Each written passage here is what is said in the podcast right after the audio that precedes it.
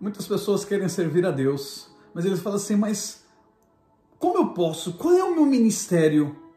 Eu quero te ajudar. A palavra de Deus diz: e tudo isso vem de Deus, aquele que nos trouxe de volta para si por meio de Cristo e nos encarregou de reconciliar a outros com Ele. Ele nos deu o ministério da reconciliação. Ele nos chamou para reconciliar outras pessoas com Ele. Deixa Deus te usar hoje, usa o teu ministério e busca alguém e reconcilie essa pessoa com Ele.